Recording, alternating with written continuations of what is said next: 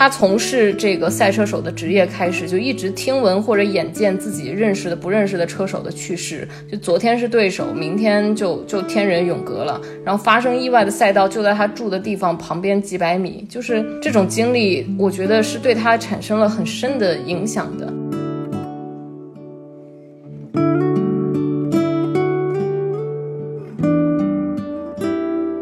欢送他经历了两次死亡嘛，你越想活的，就是让自己的这个生命这个符号再重生，就越可能走向死亡；你越想解脱，越走向另一种死亡。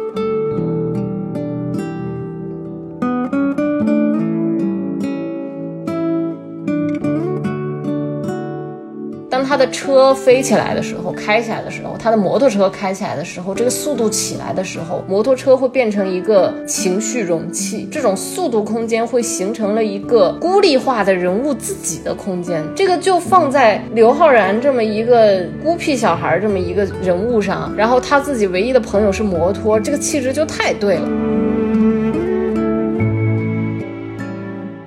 大家好，欢迎收听散场通道，我是麦高芬。本期节目是我们关于今年贺岁档的特别节目的最后一期，是关于电影《四海》的。其实，在我一开始的计划当中呢，并没有这一期节目的安排，但是我们关于电影《四海》的讨论的时长和内容的丰富度已经远远超过了我一开始的计划，所以最终我把这期节目单独拿出来做了一期。本期内容呢，我们将继续我们上期节目的讨论，还是由我和菊哥和 Junior 三个人。一起来完成这期节目，那么我们就开始吧。好，那聊完奇迹了之后，我们就来聊今天的最后一部影片，也就是《四海》啊。这可能也是我们想说的最多的一部影片。首先，我知道这个菊哥是吧，是韩寒的忠实粉丝是吧？你给他打多少分呢？我想打满分，可以吗？不是，你要不然先表明一下立场吧。我们今天三个人都是没有任何经济利益的啊，都是我口话我心，好吧？大家都是说自己的心里话，只是确实有些人带着粉丝滤镜来的是吧？我也知道，我给他打满分确实是过了，但是我心里给他的分数，他一定也是不客观的。那我就把滤镜开到最大，给满分好了。哎，对，文艺评论讲究什么客观的，是不是？就是这个片子它该有的问题啊，确实不少，但是给我的感受上来说，又仿佛韩寒这个人就 就在我的眼前，我没有办法给他任何客观的评价。你这个说法就像是在跟渣男谈。谈恋爱一样，就是你知道他的问题，但是他人摆在你面前的时候，你就是走不动道，是吧？啊，不是，我觉得更像是跟渣男谈恋爱的呢，是说自己年少无知的时候喜欢韩寒，现在已经认识到了不喜欢了。我觉得这才像跟渣男谈恋爱，然后被渣男抛弃了的发言，好可怜。我觉得我就是单纯的梦女发言，我韩寒颜粉，想不到吧？二零二二年了，还有韩寒颜粉呢 啊！不是，你要是才华粉也就算了，我刚知道你。是颜粉，我的天！就是这个事情是这样子的，就我一开始确实也是一个才华粉，等到我年龄稍微大一点之后呢，你比如说有时候韩寒一些直男癌发言，你要放到其他一个男的身上，我就要骂他了。但是我一想啊，这话是韩寒说的，我就接受了。OK，嗯，五官碾压三观，就是 真的，我我都会做梦梦见。哥，你这就别剪进去了。但是真的是这个程度，这不能播。我知道你给这个片子打满分了，那是不是韩寒所有的片子在你那儿都是满分呢？啊，不是。那那所以这个影片在韩寒的影片序列里能排到什么样的位置呢？啊，后会无期也是满分。啊。行，那你跟我口味差不多，我也是觉得这个跟后会无期是他最好的两个片子。然后我觉得乘风破浪是最不行的，飞驰人生凑合吧。觉得这个片子呢，它的评分惨淡和它的票房惨淡，其实都是可以理解的。嗯，因为我对这个片子它的发行宣传之类的这些东西带给我的认知，我也以为它是一个跟乘风破浪、跟飞驰人生一样的掐烂钱的烂梗堆在一起的韩寒式喜剧。去看了。去电影院，我就完全能理解被骗进来的那一批观众会有多愤怒。然后，但是呢，我看到它不是一部《飞驰人生》或《乘风破浪》那样子的片子的时候呢，我其实是有一点惊喜的。其实我最开始喜欢韩寒的时候呢，也是因为他的烂段子，所以喜欢他。嗯，就比如说有一些我能一直记到现在，像是《长安乱》里面说是县官把自己的银票和下人模仿的那种银票。往水里一泡，签字就模糊了。然后笔锋就看不见了。这种方法后来慢慢广为流传，民间称之为洗钱。这种这种烂梗的存在，它其实本身就是一种韩寒的特质。但是如果让我坐在电影院里，一百二十分钟的片子里面有九十分钟都是这种烂梗，我其实也是受不了的，烦死了，把他嘴捂上。不不不，我觉得不是一回事儿。就是韩寒的很多之前的烂梗，我们觉得它好玩，是因为它有它的批判色彩在里面。对你比如说刚才洗钱的那个点。他有一些就愤世嫉俗在里面。我印象很深的是，他有一次啊，是他的国吧，里面有一段是领导写了一首歌的歌词，主旋律歌曲嘛，然后里面的副歌有一段歌词叫“雪白明月照在大地，照出一地的 GDP”。但这个梗好玩就好玩在，他调侃的是权贵阶级。那 说实在的，你放到电影里，他不可能这样嘛？电影里只能玩点什么无人疼、无人要这样的烂梗。但是你一旦失去了那种很批判色彩的东西，它的喜剧效果其实就变成了一种表面化的喜剧效果了。对对对对对，因为我们觉得批判这个东西，它本身很多时候为什么好笑，是因为我们不敢直接说这个事情，所以它才变得好玩。但是我带着滤镜，我在电影院里，我的感觉就是，你男朋友在跟你讲烂梗的时候，你想揍他的一下，但是你又觉得他很可爱，就是这种。太真实了，太真实了。啊，然后我其实觉得这个片子烂梗完全没有《乘风破浪》和《飞驰人生》的密集度啊。再一个呢，就是这个片子更能看到他过去的一些影子，但是你又能看到它的变化，它的不一样和它的一样，都让我觉得很动容。展开讲一讲，讲一讲你的初恋是怎么成长的。那这个可能就要聊到很多其他的话题，但是我觉得我们聊这个之前，你们要不要先把分儿打了？好，好，好，好，好，好。知妮儿怎么给这个片子打分呢？因为我经常泡院线嘛，大部分在春节档前的那些电影的前面的贴片都是四海的，着重点就在沈腾身上嘛，你就会觉得哦，那可能又是一部《飞驰人生》这样的电影。《飞驰人生》是我后来再去想结尾、再去想整个故事的时候，哎，觉得还不错的。然后四海也是一样，所以我大年初一当时早上。看完四海的第一个感觉，我就给你发了嘛。我说四海拉了，就因为又跟预期不一样，他开始严肃了。我后来跟你讲，我说我这个片子我。觉得不好，但是我说不出来哪里不好，因为我感觉我还是有一点喜欢，就是那种气质，你知道吧？你这种就是被渣男 PUA 了，你知道吗？对对对对。呃，你你们因为你们还记得吗？就是以前的韩寒的那些小说文字给你们带来的感受。我是那个时候初中，然后一开始看的应该是一座城池跟他的国，然后再到后来是三重门。我不知道为什么当时是买不到书籍看，然后我就拿我家里那个打印机就给他一个一个打下来，然后还缩印，就骗爸妈说这是那个学习材料。啊，对，然后自己在那看的，就是我看《飞驰人生》的时候还没有那么明确的感觉，但是像《四海》这部片，我就感受到了我当初好像看韩寒小说的给我的那种，一下把我拉回到我初中的时候看韩寒小说的那种晚上就是躲在被子里看的感觉，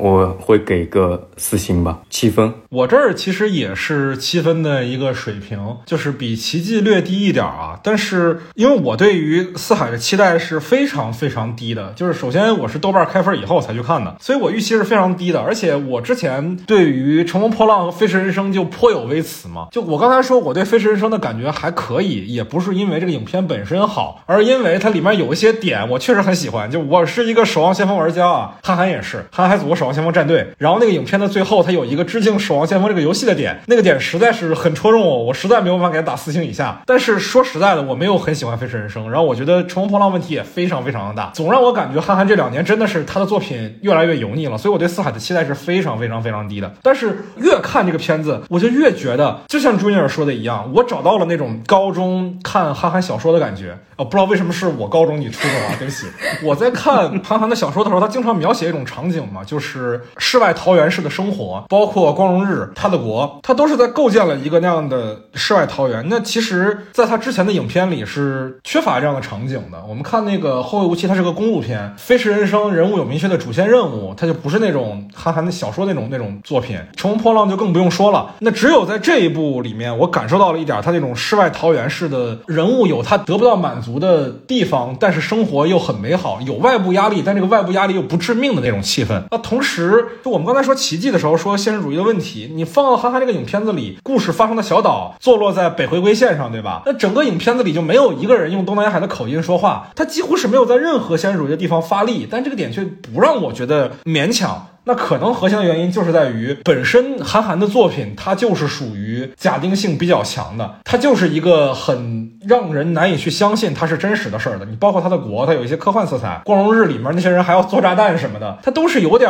浪漫主义的东西在的，那反而不会让人去抠这些事儿。我们不会拿对奇迹的那些要求放在四海身上，是因为文牧野和韩寒本来就是彻彻底底的两种作者，所以我反而对于韩寒这个片子的容忍度还是比较高的，因为他真的还挺像韩寒的小说的。那当然，除了我们探讨到他的这个韩寒的作家的属性以外，我觉得另外一个点是我们刚才有讨论说这个杀手不太冷静里面的迷影梗玩的稍微弱智了一点，但是你看韩寒这个片子里面，他的很多的迷影梗真的还挺真诚的。你比如说那个 Gatsby 啊，哪个我都没有注意到啊，黄晓明一转身那个镜头啊，那个我觉得还好，那个不是特别明显，那个就是很符合刻板印象，小李那个表情包那个嘛，对吧？嗯，我觉得比较微妙的是他对港片的一些致敬，比如说人物的最后的结局，阿耀最后的死在火里面。当然，我认为啊，我坚持认为他这个结局本来应该是这角色死在火里面的，然后之所以他后来活下来了，是为了大过年不给大家添堵。但已经很添堵了，对，确实已经很添堵了。但是这个结局确实是太像那种一个影片完了出一行字幕，就跟腾讯版的搏击俱乐部一样似的。这个角色一定是得死在火里面的，包括他前面跟那个刘浩存那个角色的对话都说了，刘浩存说我我特别怕水，然后刘昊然说水有什么可怕的，火才可怕。那最后一个人死在水里，一个人死在火里嘛，非常标准的这个宿命式的结局。从逻辑上来讲，这个角色肯定得死在火里，只是说他作为一个贺岁片，他没法这么做而已。那我觉得他这个结局特别像香港电影里阿郎的故事嘛，周润发那个角色最后也是死在火里，然后包括它里面有用到致敬的这个麦琪的礼物，刘昊然他睡觉的时候抱着那本书嘛，然后其实也是一个人为了对方的摩托，结果自己掉进了河里，一个人为了帮对方凑钱死在了事故上，那其实是麦琪的礼物的一个形式嘛，那这个其实本身也是致敬周润发的另外一部影片，就是《秋天的童话》里面也有一个类似的设计。再比如说啊，陈小春这个角色，他其实就是一个港片的象征嘛，包括影片所用到的这个作曲家，除了韩寒的好朋友左小诅咒以外，另外一个音乐家是陈光荣，他也是很多经典香港电影的作曲家，比如说《古惑仔》的音乐就是陈光荣做的，再比如说《头文字 D》，肯定也是韩寒的心头好之一啦，对不对？也是他做的音乐，他整体上所形成的这种迷影氛围，我觉得是很立体、很完整的，是我觉得韩寒像是一个非常天真的人，在给我把他的每一张收藏的卡片摆在我面前一样，你会觉得这个作者很可爱，然后他喜欢的东西也很可爱，这就比杀手的那种硬让你看出来，非把《Sing in the Rain》唱给你听。要高到不知道哪里去了。对，我觉得这个片子，它首先它给我感觉特别像韩寒过去的小说。一个是你刚刚说这个世外桃源，其实他的原本的作品里面就很经常会见到，就是有一种乌托邦和反乌托邦的东西在里面。你比如说像他这个《长安乱》，像那个像《少年拉菲驰》，是小镇向城市空间的一种延伸演进。然后呢，一座城池啊，然后他的国啊，然后包括光荣日，其实。是城市的空间向小众空间的一种撤退撤离，但是这个片子它就是把这个从小镇到城市，从城市回到小镇的这个过程，它又放回来了。就这个东西其实是我们最开始能在《后会无期》里面见到，但是在后面两部作品里面其实都没太有了的东西。那其实《四海》这部影片它本身还是乡村向城市前进的这么一个故事吧？我觉得它是乡村被逼迫着向城市前进，并且想要在城市得到生存，但是。后来，其实他压抑的那个结局就是你在城市其实得不到任何的存在的意义。对，我但这个东西它其实是一个在韩寒作品里面很常见的，不管他的小说也好，还是他的电影也好，就是飞车、江湖、逃亡、爆炸，就这些东西构成了主人公和空间的一种关系嘛。不管是生存还是梦想，都是通过一个地域空间到另外一个地域空间去实现，或者说是把个人的空间从此改。写就是都是有这样子的感觉的，他有一种小镇青年不得不走出乌托邦，然后这种叛逆敏感的青年们和外部的世界建立起一种对抗关系，然后这种关系的紧张，然后导致他们的人生产生一些的变化，他们和这个世界总是一种格格不入的感觉。对对对，这就是大家黑的那个点，在宾馆不知道怎么该刷卡，然后就有人就是觉得这个点很离谱嘛，但我觉得恰恰是这样的一个表现，才反映出来就是他们从这个乌托邦。方也是从南澳岛走出到城市里面，他的一个不适应，他们并不想离开南澳岛那样的地方啊，我觉得反而是对的。而且这个点我不太懂啊，就是大家是觉得不具备现实的合理性还是怎么样？那我觉得前面影片已经非常在跟你去说这个事儿，它没有什么真实色彩，它是一个浪漫的故事。那你放到这儿，这个浪漫色彩，我觉得并不过分吧？就是两个人在宾馆门口坐一夜，然后没有什么身体接触，然后说一句祝你以后住的每一个酒店都很早。而且人物在说这样的话的时候，他并不是为了说一句浪漫的话，他甚至还会自己去拆解这个话里面本身的浪漫的因素。就是我为什么要住宾馆啊？我觉得本身还是挺有文学性在的呀。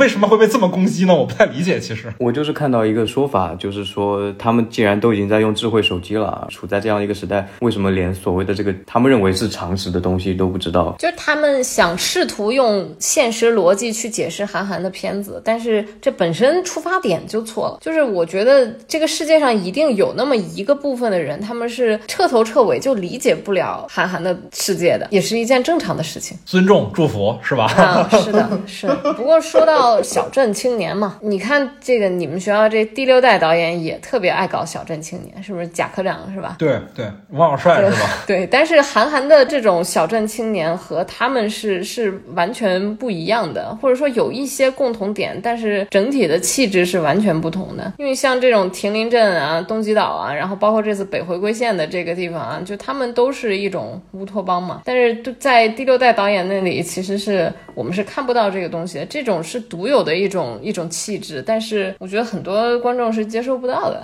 因为我其实觉得韩寒在构建空间这件事情上是一个特别有意思的，不管是他的文字也好，还是他的影片也好。比如说刚刚提到的从小镇空间和城市空间的这一件事，然后除此之外呢，再包括刚刚说到宾馆的这个房间，其实就是欢送这个角色他内心的这一个空间，这一扇门他永远不知道怎么打开嘛。再有一个就是我觉得很有意思的，就是在他的影片当中，当他的车飞起来的时候，开起来的时候，他的摩托车开起来的时候，这个速度起来的时候，摩托车会变成一个情绪容器，这种速度空间会形成了一个孤立化的人物自己的空间。这个就放在刘昊然这么一个孤僻小孩这么一个人物上，然后他自己唯一的朋友是摩托，这个气质就太对了。对，这其实比《飞驰人生》里面沈腾那个角色要合理一些。对，就《飞驰人生》里，我们是先知道说沈腾是一个退役车手，然后就接受了他人物的情境。但是这部影片里面的这个阿耀，他是一直在强化这一点，他跟摩托的这个连接与关系，所以最后他的这个结局比沈腾那个要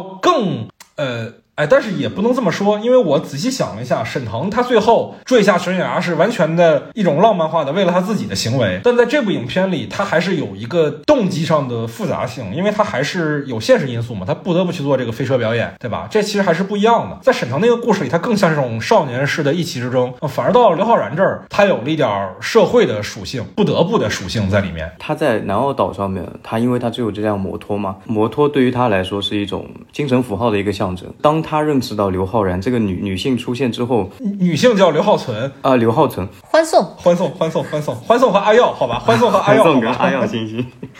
在欢送出现之后，其实对于阿耀来说，他的精神符号不再仅仅只是摩托了。这也是为什么最后那个欢送帮他去找到那个机车之后，为什么要拍那么一个镜头，就是让这个欢送骑着那个车，那个车上写着一个药。其实，在那一个时刻，就是欢送和机车已经人车一体了嘛，就是他们已经是一个阿耀的一个精神符号了。就所以就是很压抑、很难过的一个点，就是阿耀他去赌博嘛，他天真的认为只要他赌赢了，那就可以获得这个。双重符号的一个身份的一个重生，这是他认为他赌能赌到的。但是我们最后看到这个结局，就是机车摔在了路边破碎了，欢送掉到了海里，珠江里，珠江里不是海里，呃，珠江里。而这个时候，阿耀他正在做他的赌博，但其实他的身份符号已经死亡，他做的所有的事情其实已经没有意义了啊，所以他他还在妄图回到那个小岛，其实做的所有事情都是徒劳。嗯嗯嗯，其实片子里面也明说了嘛，欢送问他说：“你这个事儿不得不做吗？做成了会怎么样？”然后阿耀说：“做成。”了呀，那就像什么事儿都没发生一样。就我觉得这个点，我不知道韩寒的人生经历里有没有这样的瞬间，就是让他意识到自己的力量是非常有限的。之前以为自己无所不能，跨上摩托想去哪儿去哪儿，驰骋天地什么的。到了某一个瞬间，突然意识到自己只是一个很普通的要活着的人而已。你想嘛，其实对比下来的话，就感受上是他在南澳岛的时候，他可以风驰电掣，可以是小镇最快的车手。可以和香港来的大哥掰掰手腕、较较量。但是，一旦你出了那个南澳岛，进入到了一个世界以后，你拼尽全力去做你这个世界上人生中最危险的一件事情，做成了，却也只能像什么都没发生一样。这个瞬间其实是人物成长的瞬间。对于阿耀这个角色来讲，在这一刻里，他在决定做这个工作的时候，他才成为了一个男人。在之前，他都只是一个男孩。这其实是韩寒对于成长的一个理解，就是我们去做那些不再是为了快乐，不再是为了一时的意气之争而做的事情，我们去为生活做一些牺牲的一些妥协的时候，其实才是成年人。对你，你讲到的这个男人的成长，其实就很很简单，就是像他在南澳岛的时候被警察所通缉嘛，他的反应就是逃跑。但是当他带着女人到广州之后，他没有说再次逃跑，而是还债。当他载着欢送去广州的时候，我我是这么直男的一个认为啊，我这我觉得就是对于男人来说，就是有的时候就是需要某个女人的一个出现，能够发出一些意义啊，就他不一定得是自己喜欢的对象，可能是暗恋的或者等等一些精神符号的一些某个女人，然后男人就找到了他的意义所在 啊，我是这么直男的认为，我也这么认为，韩寒是这么觉得啊，我的天，王小姐，你这话怎么剪？很容易被喷。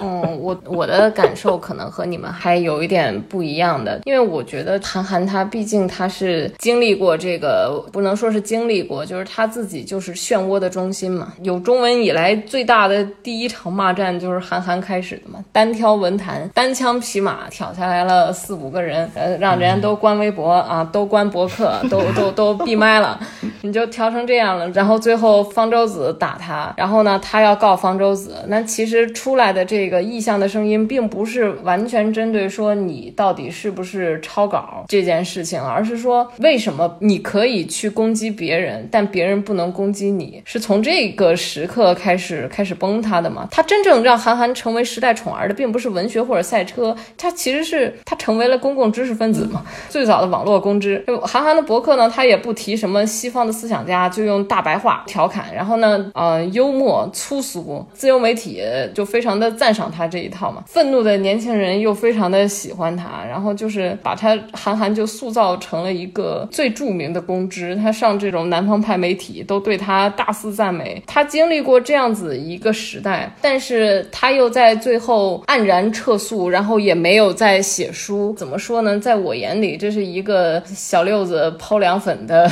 过程，就是把自己手稿都都放出来这些事情，然后又又做笔记鉴定什么的。我还。还买了《光明与磊落》呢，当时对我也买了《光明与磊落》，就是就是他这些事情他都做了，然后笔记鉴定什么的也有专业的机构，也有当时那个芳芳嘛也给他做过，然后但是依然会有那么一群人完全到现在都不能相信他，就是他看着自己起高楼宴宾客，然后楼塌了，就是他是经历了这样一个过程。我是觉得近些年的韩寒能给到我的一个感觉，就是他过去的他可能像是他。觉得这个世界不好，他能让这个世界变得更好的方式是用笔杆子，是用他的语言去煽动，然后他也自己有一点享受过去成为一个精神领袖这样子的一个角色，但是在那几年，他可能总会有一个时刻，他去意识到。呃，他的翅膀融化了。对，就是就是他一定会在某一个阶段，从觉得我靠我的勇气，靠我的文章可以去让这个世界变得好，变成了真的只有靠资本才能让这个世界变得好的这样一个的心理阶段吧。这个阶段不能说它是一件好事，也不能说它是一件坏事。但是在看《四海》的结尾的时候，嗯，因为我看到网上有人说说这个欢送这个角色是乔杉载着许苗虎，然后开着车给撞出去了，觉得这就完全是硬掰的巧合。但是我在看到这个瞬间的时候，我的理解还挺不一样的。我觉得是这样，就是阿耀这个角色，他原本他坚持的是我不能作假，但是他为了欢送放弃了他的原则，他去作假了。然后欢送呢，也是一个蛮正直的人嘛。然后，但是他到最后他找了一个切格瓦拉啊，把这个 耀字牌的车给给偷出来了，然后开开心心的骑。着过去。这个地方就是他带给我的感觉，像是在他开始向现实妥协、迈出这一步的那一刻就应该死去了。因为如果阿耀没有作假，许苗虎不会出现在这条路上；如果欢送没有偷这个车，他也不会在开去游乐园的路上跟他相遇。就是这一切是必然的，就是在他们向现实低头去放弃自己原则的这一刻，这个就必然的发生了。我不太一样，就是我我是看到也也一样，就同样那个地方我很难过，但是我难过的点就是欢送他经历了两次死亡嘛，他一个是在那个岛上，当时所有的物件都没了嘛，这是一种就是他活在这个岛上所谓的他的符号死亡了，于是他被逼迫到广州，然后到了广州他想要建立新的符号身份，但其实也失败了，他试着去获得身份，于是去拿回机车，可是就在这个时候他和机车一同死亡了，也就肉体死亡了。然后看完之后就感受到就是说你越想活的，就是让自己的这个生命这个符号再重生，就越可能走向死亡。你越想解脱，越走向另一种死亡。你知道吗？就是那种感觉，那种无力感。我在看到这里的时候，我当时会非常难过，因为我觉得韩寒他自己心里面有一个部分，他觉得是死去了的，或者说他觉得有一个部分的他自己在那个时刻就应该死在那个时刻。你是说你看到欢送和阿耀死去的时候难过，还是说看到他们放弃了自己原则的时候难过？我是在看到是乔杉把欢送给撞出去的这场戏的时候，我就忽然意识到了，他向现实妥协的那一刻，他就要让他死去。那么韩寒呢？这种难过不是对影片本身的难过，我难过的是韩寒，不是欢送和阿耀，因为韩寒这个人，他对于死亡的认知和观念，其实受到最大的影响是他的好朋友徐浪嘛。徐浪在比赛的时候遭遇意外逝世了嘛，然后所以他一九八八最开始也是在追念徐浪，然后再包括他的那个《飞驰人生》嘛，然后对，也包括那个《乘风破浪》，对，徐太浪嘛。对，就都是在跟他的好朋友徐浪有关系。因为我印象中，韩寒曾经他有一篇杂文说过，就是他从事这个赛车手的职业开始，就一直听闻或者眼见自己认识的、不认识的车手的去世。就昨天是对手，明天就就天人永隔了。然后发生意外的赛道就在他住的地方旁边几百米，就是这种经历，我觉得是对他产生了很深的影响的。其实我觉得这也是他痴迷港片的一个原因吧，因为香港电影里有很多这样的东西在。你包括他那个模特的形象，其实也很像《天若行》里刘德华那个模特，是吧？嗯对，港片的核心其实就是两点，就是兄弟义气和男人的梦想。男人的梦想有时候扬名立万，有时候是一个女人。当然，这个东西说实在的，你放到今天这个性别观念肯定是有问题的啊！我不认同啊！我再强调一遍，不要 cancel 我，我不认同，好吧？嗯。但他确实是那个时代的一个象征。嗯。那韩寒很明显他是有欣赏这个东西的色彩在的，所以他这个电影里面就是有这样的东西在。当然，他有讲兄弟义气的影片啊，你比如说。《飞驰人生》，你比如说《后会无期》，再比如说《乘风破浪》里，当然父子关系其实某种程度上它也是兄弟情嘛，在那个影片的呈现里面其实也是。但是你放到这部影片里，它其实讲兄弟之间的关系，前面是靠尹正和刘昊然的这两个角色，就是欢哥和阿耀两个角色来带过的。你到了后半节变成。讲男人的梦想的挫败的时候，其实就是纯粹把欢送这个角色给物化成了一个梦想的象征嘛。当然，这个东西你要吹毛求疵说他的问题，他是可以挑刺的。但韩寒他就是这么一个人，那我们也早就知道嘛，也不可能再期待他这一点上有什么进步或者变化。他确实是就这么一个人。就我不知道你有没有印象，就是在一九八八里面那个主人公陆子野嘛，就是他他说到就是就是在那个娜娜死去之后，他说呃移动的人永远比固定的人更迷茫，总是从一处迁徙到一处，这样子的过程可能比活着要显得更加珍贵，但是却被每一个陌生的环境一次一次的摧毁，然后这种感觉其实就也很像长安乱他们要去长安，但是。发现长安是一个反乌托邦的长安嘛？其实他们从一个乌托邦出来，然后去到广州，本来是去广州求救的，然后但那是一个假盖茨比，对吗？就是修塔哥真的在修塔，修塔哥，对，就是就是他那个盖茨比的那个镜头，我刚刚为什么我说就是我对那个点记得还蛮清楚，就是他那一出来，他是一个仿盖茨比的镜头，它除去是玩梗，因为盖茨比是个穷小子，而且盖茨比本身它就是一个呃梦幻泡影的象征嘛。你得到的你都会失去。对，而且就是他们是去广州去求救的，结果却什么都没有得到，在这个呃生存空间又陌生的让人焦虑。这样子一层心理上的没有办法避免的要求，就死亡就反而是对韩寒的这种语系里面，其实是一种完成，一种常态化的实现。бизнесе, 就是人们无需再为生存空间里面的评价系统不断的去改变自己，人性中的一些劣根也会因为就是死亡的状态而轻易的得到一个解决。因为就是我觉得在他的概念里面，就是呃死去的人在他死去的那一刻就会停留在一个坐标上，有一些东西就会变成永恒。这个感觉其实有点像，有点像挪威的森林。死不是生的对立面，而是作为生的一部分与生永存，是吧？嗯，死于成长之前，你你记得挪威的森林那个自杀的那叫什么来着？木月。对，就是他为什么死？他其实是在成长之前了结自己的生命。对，就是其实我觉得是一样的。然后刚刚说到韩寒的女性角色呢，其实我一直在说，我说她过去的作品也好，现在的作品也好，就是我们能看到一种反乌托邦在那里。但是我其实觉得女性恰好是他故事中的他的乌托邦。就是我一直觉得韩寒可能试图从女性那里去得到一种安全感。这种安全感不一定是我们所认为的爱情、亲情或者是什么，它就是对美好事物的一种渴望和占有，然后从中去获取舒适和温暖的感受。所以，他总是把女性当做一种美好的象征形象，包括《一九八八》和《后会无期》这种旧风尘都是能理解的。就是他把女性从庸常的恶劣的世界中拯救出来，因为美好是不容玷污的，就像是这样，阿耀去拯救欢。送去为他还债，其实是一样的。哇，要被打拳了！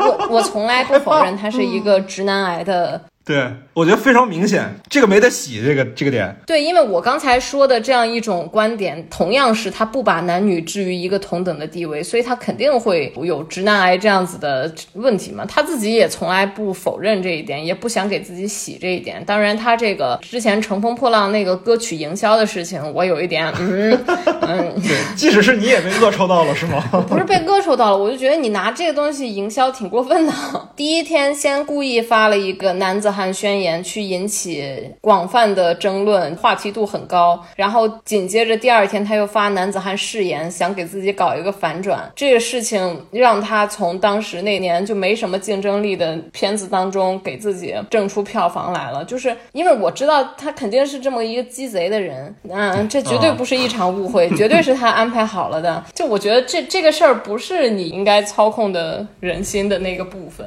我觉得有点过分。但是但是好。吧，你长得帅，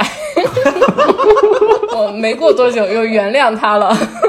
其实我们今天一讲到韩寒，就是会我我我反正一看到韩寒的电影，一评价到他的东西，就会从一个直男的角度去发言了。菊哥讲到那个死亡那个地方，我就想到，所以为什么要安排那个欢送他的哥哥，也就是尹正被那个巨轮带走？南澳岛是乌托邦嘛，而巨轮其实象征的就是工业资产阶级的到来嘛，现实的闯入。对你，我们也知道，就是尹正演的角色，就是一个彻彻底底、完完全全的一个南澳岛的乌托邦的角色一样人物，所以他注定是要被带走的。对，每一个韩寒的主角都需要的好大哥。对，整体结构我们真的还是蛮精巧的。我倒觉得这个谈不上精巧啊，这就是韩寒一贯以来的一个风格。嗯，但是说回到女性角色这一点，我觉得这个影片它还有一个有意思的地方吧。我们可能要脱离韩寒这个人来谈，就是刘浩存这个演员，我我不太懂啊，因为一开始我对他的期待是还蛮高的。大家可以听一下我们台。聊一秒钟那期节目的，我肯定是认为张艺谋挑的女女演员肯定基本都没有出错。章子怡、巩俐我们不说了，哪怕是我们看比较差的周冬雨，现在也很厉害了，演技也变得非常好了啊。倪妮可能还需要在一些机会吧，但是你看刘浩存，他其实出道的作品是非常好的，他那个形象，那个刘闺女那个形象是荒漠中野蛮生长的雌雄莫辨的野生生命的那样一个感觉，无父无母的跟哪吒一样那样的一个形象。但是你看这后来他演的电影，这全都是。悬崖之上，他就是一个等待被拯救的青年革命者。然后小红花和这个片子，他都是男主角的幻想对象。我其实我就是觉得他这个演员吧，怎么就成长为了一个我我戏称为啊叫苍井优平替，有一个这样的感觉。其实我反而认为，就是他的一些标签，就是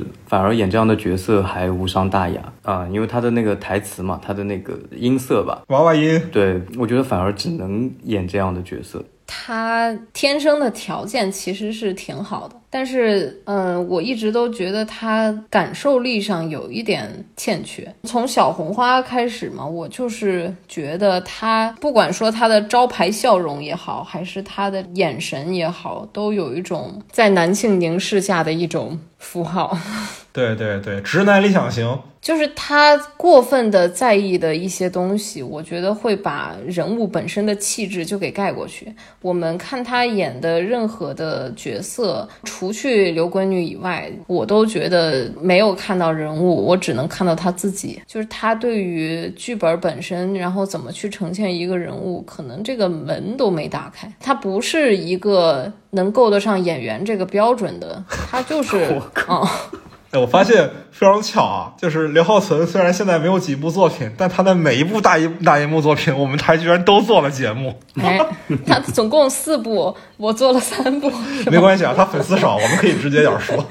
嗯，但是我觉得呢，他也没有给四海拉什么胯，因为这个。角色他就不太需要很多的表演。我觉得韩寒不是一个很会调教演员的导演，但他选的演员都还挺对的，挺准确的。其实都不需要表演在做什么样的工作，演员确实做自己就好了。你无论是《后会无期》的男女主角江河、陈柏霖，那个苏米是王珞丹。包括后来的赵丽颖演的妈妈张素贞和邓超的那个徐太浪，就是你哪怕看到这部电影里面刘昊然，我们之前其实对刘昊然一直有点微词嘛，认为他的表演怎么样怎么样。但是你放到这部影片里，他依然非常非常符合这个角色这个人物。就刘浩存也是，就是你不需要演员在做什么样表演的功课，他们过来做自己，其实就已经可以达到韩寒的要求了。对，我觉得他是很会挑演员的，而且。虽然他有一种这个物化女性的问题在啊，但是我不知道为什么，不光是我，很多人在韩寒的电影里能 get 到很多原来 get 不到的女演员。我不知道你有没有这种感觉，就是我身边有不止一个朋友跟我说，他 get 到了王珞丹，get 到了赵丽颖，然后这一次又能 get 一下刘浩存，就是明明本来完全无感的女演员，但是在韩寒的片子里面能看到他们身上一种原本的美。对，我觉得这个事儿很合理啊，越是直男癌的。作者越容易拍出女性的美，因为你是在以男性凝视的眼光去看待一个东西，你把它拍的好看，很合理啊。徐克直不直男癌？那拍女性好不好看？拍王祖贤好不好看？是吧？嗯，就是他看到的，他喜欢的那一个部分，他去呈现的那个部分，跟他所给他的角色又会特别的贴近。嗯，明白了。对对对对对，费里尼也直男癌，但是他拍森巴拉米诺确实就是非常的美啊。费里尼那么会拍女人，但他明明就是一个直男癌，这个非常非常的不冲突。这个事儿甚至非常符合逻辑规律。但是不管怎么说，至少我们今天聊的这几部片子，至少在在杀手和四海的女性角色放在一起。什么性感台灯测试啊、森贞子测试啊，这些东西能通过的多一点的，明显还是四海，好吧？就是你们要真的打直男癌的话，我建议先去打杀手。建议大家不要先打长得好看的，是吧？嗯，我我觉得我这一期肯定会被说双标，我就是双标，我就是对奇迹要求高，对四海就是宽容，好吧？但我觉得没有问题啊，就是他们不是。一码事儿，就个人化比较强、感受性比较强的片子，你怎么能去对他提出一些要求呢？因为要求一定也是你个人的要求。不是，我觉得有一点其实特别好玩，就是我们提到韩寒，很多人批评他说直男癌，说男性凝视什么的。那我们菊哥对于他的标准放宽，对于他星星眼，觉得他长得好看可以为所欲为，这不也是一种女性凝视吗？我们把这个事情给凝视回去了，这不是正义之举吗？是不是？菊哥给他打满分，打得好啊！支持鼓励，下部还打。希望他下部还能让我打满分，他不要再去掐烂钱了。但是我觉得他这部没赚到钱，下一步很可能去掐烂钱，表示担忧。刚才聊到演员的话题啊，接下来我们要聊点有风险的话题了，对吧？这也是我今天来找吉哥来的很大的一个原因。作为刘昊然跟易烊千玺的师姐，怎么评价两位？师弟在今年贺岁档的表现呢？哎呀，这明显是个坑！我靠，看你怎么跳。怎么说呢？我我说实话，我觉得四海这个角色就是挑刘昊然挑对了。他整个人，他的小虎牙也好，还是他晒黑了的脸也好，小黄毛也好，嗯，对，他在这个戏里真的浑然天成。他不需要演戏，他也不太需要会演戏，他只需要不跳戏就够了。就是他，他没有什么空间去带给你更多的惊喜，也不太需要他再带给你什么惊喜。去年为什么《唐人街》里面他就差强？人意呢？因为那个角色离他远呢。他要演一个不自信的人，演一个 geek，演一个 nerd，他我觉得不是那样的人嘛。对他不是一个能演自己生活体验之外比较遥远的东西的程度。但是当然，他拍完《唐人街》到我们看到《四海》中间，他其他的一些作品现在还没有看到，那可能他也有更多的进步吧。但是我觉得，按照《唐人街》的标准和《四海》的标准。没有办法去评价他，他有没有长进？哇，师姐非常的谨慎啊！去年被网暴注销微博，今年变得很谨慎了。没有那么多微博可以被注销，一个手机号只能申请四个号哦，还能四个呢！我的天！嗯，然后易烊千玺今年这个表现呢，说实话，我不太满意。我觉得他能做得更好，但是我觉得一个是也比较仓促，剧本层面的仓促，拍摄层面的仓促。他很多本来应该扎实去做的工作，我的感觉是他可能没太去做。你比如说，如果把他扔到没有空调、没有电扇的夏天的这个深圳去生活，不用多生活两个月，然后每天就给他一点点生活费，他还要自己给自己做饭，他真的这样子生活一两。两个月，他这个人物质感就就不一样了。因为因为怎么说呢？我觉得他还是比较偏体验派，不是方法派的那种演员哈。他已经够得上演员了哈。嗯，你在影射谁？师姐，你想好了没？我我在影射刘浩存啊。我刚刚不是说了吗？好好好好好，刚刚就影射粉丝少的是吧？我不是说了他他现在还够不上演员的标准吗？已经明说了，不是影射了，对吧？好好好好，我跟你的观点其实基本上是。是一致的啊，就是我也是觉得易烊千玺在《奇迹》里的表演没有我想象那么好，但我可能我对刘昊然其实还是比较意外的吧，因为。我之前可能确实对他有偏见啊，就觉得他肯定就说实在的，就是大银幕不太想看见他的这样一个一个程度啊。但是在四海里面，他其实完成角色完成的可以的，是我能接受的，甚至觉得还不错的这样一个程度。所以说，其实看起来像是刘昊然给了我一些惊喜，然后易烊千玺有点失望。但我说实在的，我觉得他们两个人作为演员之间的差距并没有被缩小。我们谈之前易烊千玺的作品，基本上代表作还是《小红花》和《少年的你》嘛。他在那两部作品里。他呈现的还是一个不怎么需要他去跨出自己安全区，还是不怎么需要他去靠表演来塑造角色，只要他自己作为自己就能完成的人物形象。那个角色离他不远这么一个形象，但是景浩是一个需要表演去构建，有一些表演难度的这么一个形象。说实在的，你能想象刘昊然去完成这样一个角色吗？我是想象不出来的。但是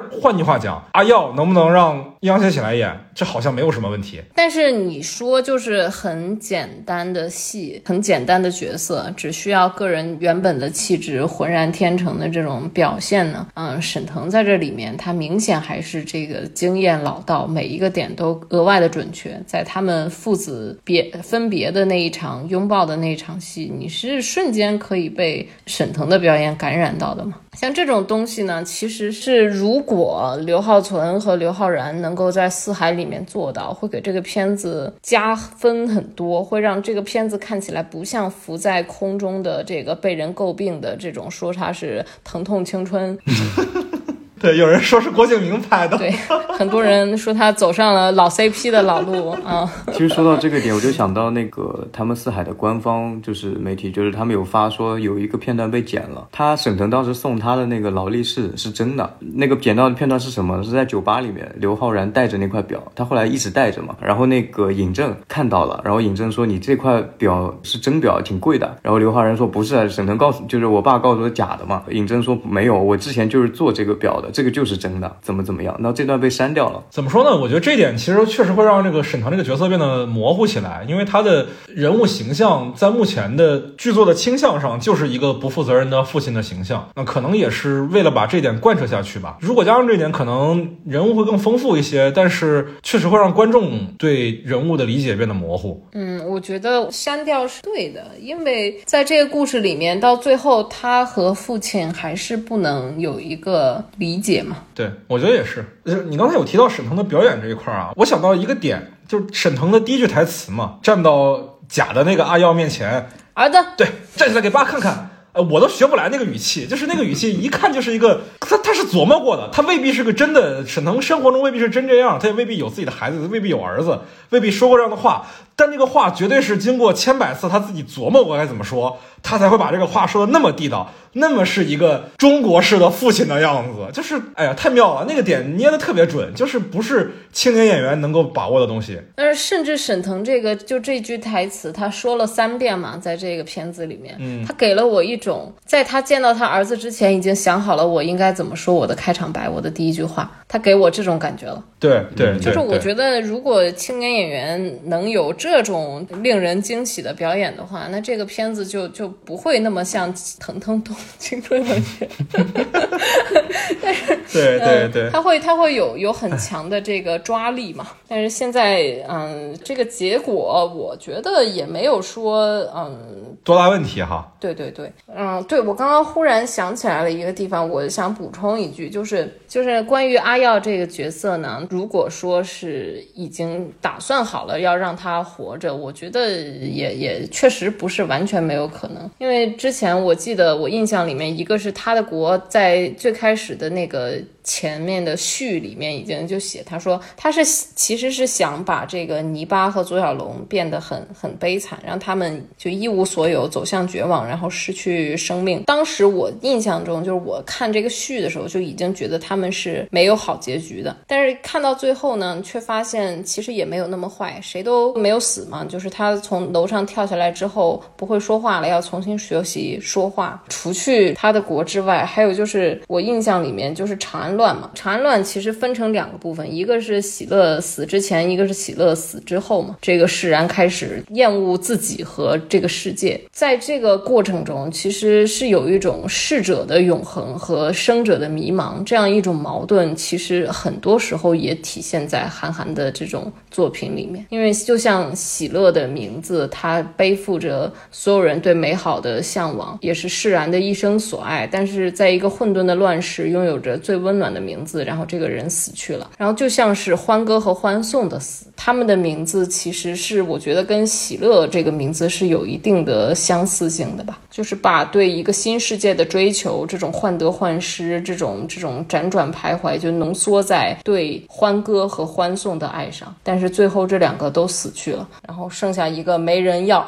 你明白？嗯啊，那我觉得不是，我觉得。他死在火里，这个非常的像是那种一个从小看港片长大的录像厅里成长出来的孩子，长大之后想拍电影的样子，对吧？这个结局特别的刘德华，也特别的周润发。因为在我看的时候，我那个逻辑就是向现实低头的那一刻，这个人就要死去了嘛。我我当时看的时候，我也是觉得他原本让他们两个都死。但是我刚才想了想，这个缠乱这个事儿是我刚想起来的，想他们俩的名字和无人要这个名字，我觉得他玩这种文字梗也是有可能的。他的欢歌和欢送的生活死了嘛，然后他剩下一个他就是没人要，啊，确实也是也合理，说不定他在创作过程当中也犹疑过呢。但是这结局其实也是很悲凉嘛，也是不适合放在春节档的，对吧？对对，一样的。影片的结局不会有什么大的改变，还是这个不到五个亿的票房排在春节档第四。对，我就觉得很神奇，就是易烊千玺总是要在这个梦中去去海边啊、呃，看见自己心爱的女孩。也不是，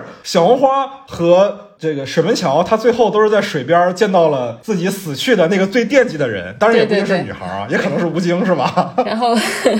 刘昊然总要变成入梦来的那一个在海边的死去的人。刘浩存，我的天啊！不要再说错了。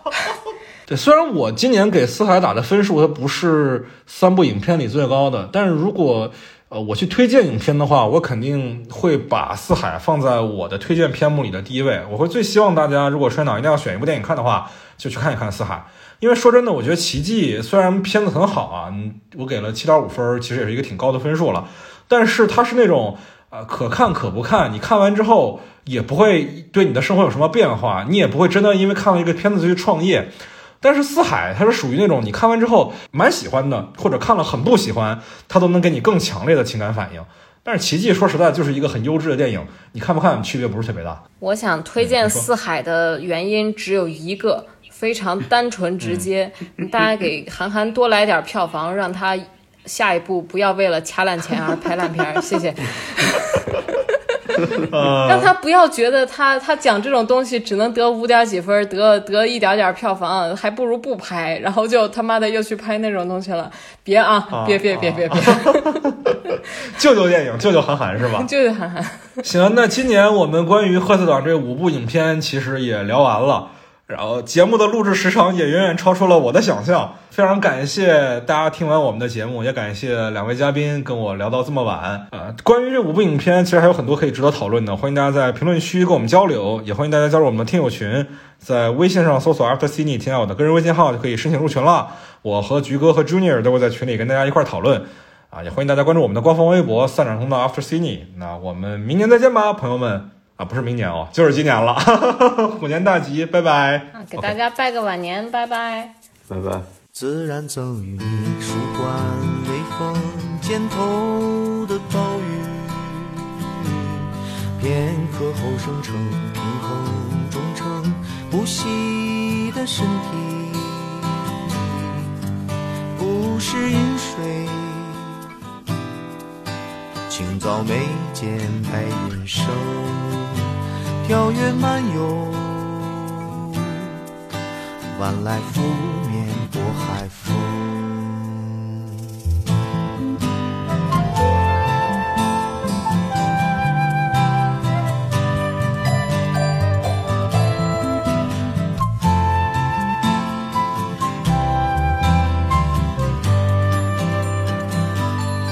朝霞花径映